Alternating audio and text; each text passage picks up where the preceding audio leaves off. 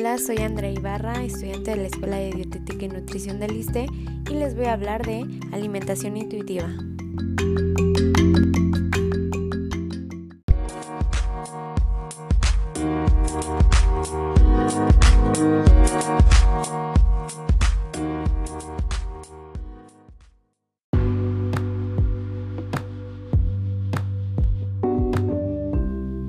¿Qué es la alimentación intuitiva? Pues bueno, esta se define como la sintonía dinámica de integración de procesos de la mente, cuerpo y comida.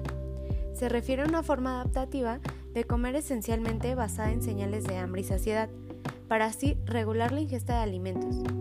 Por lo tanto, existe una fuerte conexión con las señales internas del cuerpo, mejor conocidas como conciencia interoceptiva, y estas son fundamentales para este proceso.